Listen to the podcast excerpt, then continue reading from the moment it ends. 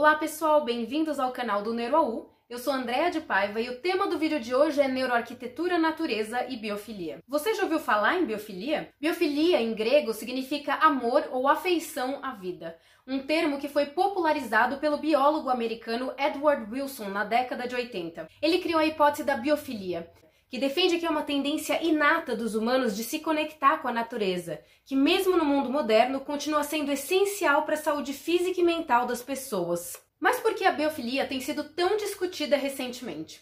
Porque cada vez mais a ciência vem nos mostrando que o contato com a natureza nos faz bem. Por isso, o design biofílico vem sendo cada vez mais aplicado em edifícios hospitalares e os benefícios são muitos. Por exemplo, um estudo realizado pelo pesquisador Roger Ulrich num hospital nos Estados Unidos revelou que pacientes internados em quartos com vista para paisagens naturais tendem a sentir menos dor e se recuperar mais rápido das cirurgias do que aqueles internados em quartos com vista para um muro, resultando num menor uso de analgésicos e na liberação mais rápida do quarto. Além disso, em hospitais psiquiátricos, pacientes com acesso livre aos jardins tendem a apresentar comportamento menos agressivo. Mas os benefícios não param por aí.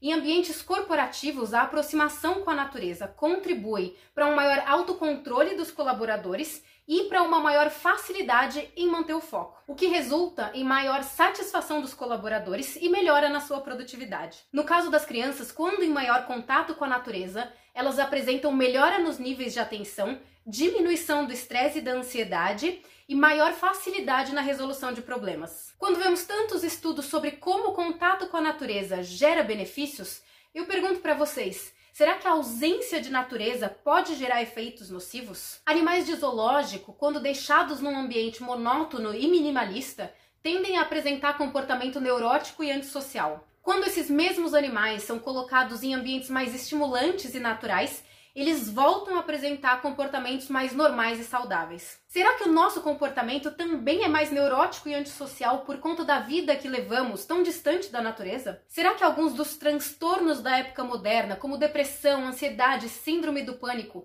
podem ter alguma relação com a ausência de natureza nas nossas vidas? A vida na cidade ainda é algo muito recente para um cérebro que evoluiu ao longo de milhares de anos o nosso cérebro não teve tempo evolutivo para se adaptar. Por fim, será que arquitetos, designers, urbanistas podem ajudar a diminuir esses efeitos, trazendo mais natureza para os seus projetos? Essa é a proposta do design biofílico, assunto que a gente vai tratar no próximo vídeo. Por hoje é isso, pessoal. A gente fica por aqui. E se você quiser saber mais sobre neuroarquitetura, não se esqueça de acessar os artigos que já temos publicados no nosso site e de se inscrever aqui no nosso canal e seguir a gente nas redes sociais.